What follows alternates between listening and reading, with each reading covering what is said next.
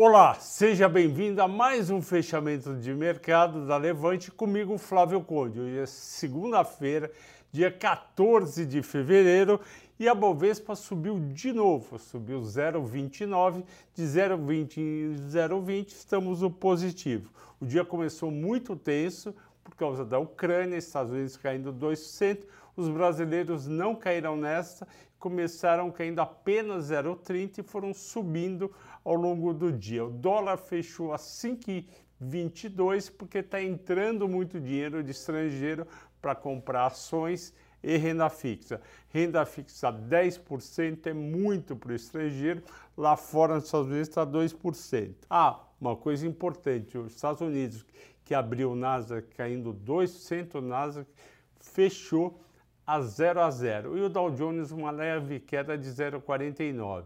Vamos ver o que vai acontecer na Ucrânia. O mercado está dividido entre uma pequena invasão ou nada acontecer.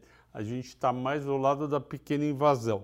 Destaques de hoje. Destaque de alto, Banco Inter subiu 7,8% porque aquele fundo Ponta Sul do Rio de Janeiro, tem dia que ele é chamado a cobrir margem, ele vai lá e vende ações, tem dia que ele, que ele não é chamado a cumprir margem, vai lá e compra ações, então um dia está aqui na maior alta, outro dia está aqui na maior baixa.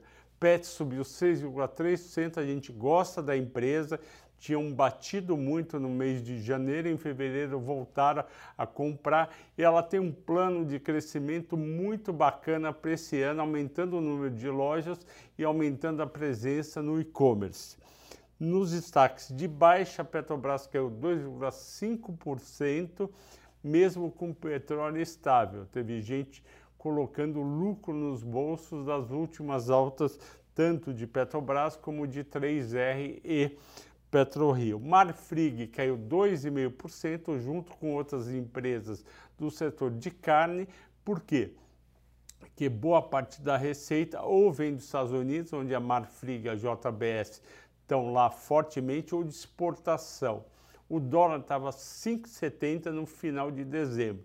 Hoje, a 5,22 significa um resultado não tão esplêndido para essas empresas. O mercado vai lá e vende as ações. Qual foi o destaque dos assinantes da Levante? Eles pediram para eu falar de VEG. A VEG é uma baita empresa, a gente gosta bastante mas 60% da receita dela era ligada ao dólar via exportação ou via unidades em outros países.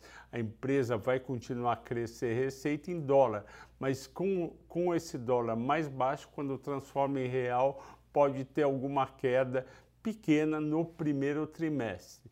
As ações estão num preço interessante, R$ reais contra 44 no meio do ano passado. Agradeço a todos pela participação, bom descanso e até amanhã.